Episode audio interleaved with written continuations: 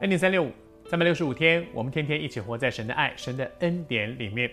祝福您，在你的婚姻、在你的家庭当中，天天活在神的爱和神的恩典里面。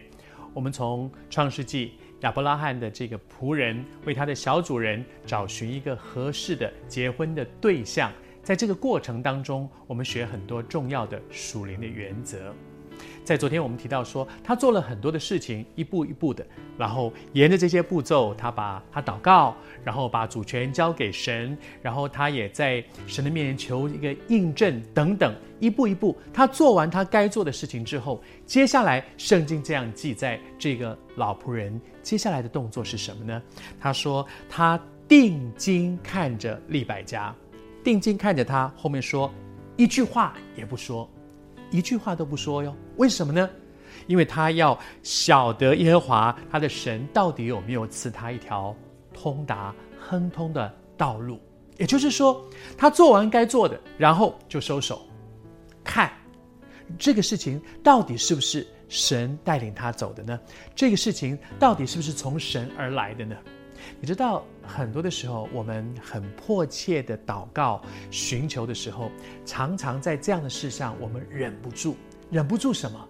忍不住一句话也不说，忍不住什么都不做。我们总觉得，我我可不可以帮神一下？我可不可以再推一下？我再促成一下？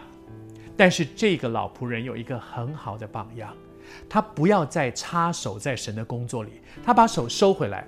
我做了我该做的，他不是什么都不做，他尽他的本分做了他该做的，然后呢，把手收回来，看，接下来他就要看说神，这是不是出于你啊？这是不是你成就的？以至于这件事情成就了，他从心里面他可以知道，这不是我的努力，这不是我促成的，这是从神而来的。谢谢主，求主帮助我们，让我们一起来学这个功课，好不好？我们渴望知道我所走的路，我所做的决定是不是出于神，但是我们要学会把手收回来。很多的时候，我们一边祷告说：“主啊，交给你，交给你，交给你。”然后呢，忍不住又拿起电话来说：“哎，主啊，这个这个，你你让我这个电话打通，让让让他可以帮我。”求主恩待我们。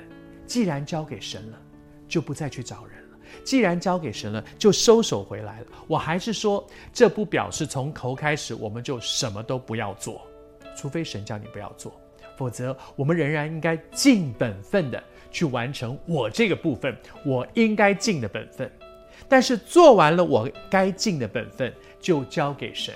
既然交托给神，就不要一下又拿回来说：“主啊，我我我我再我再找一个人，主啊，我再看看有什么别的方法。”你也一直在交给神又拿回来，交给神又拿回来的过程当中吗？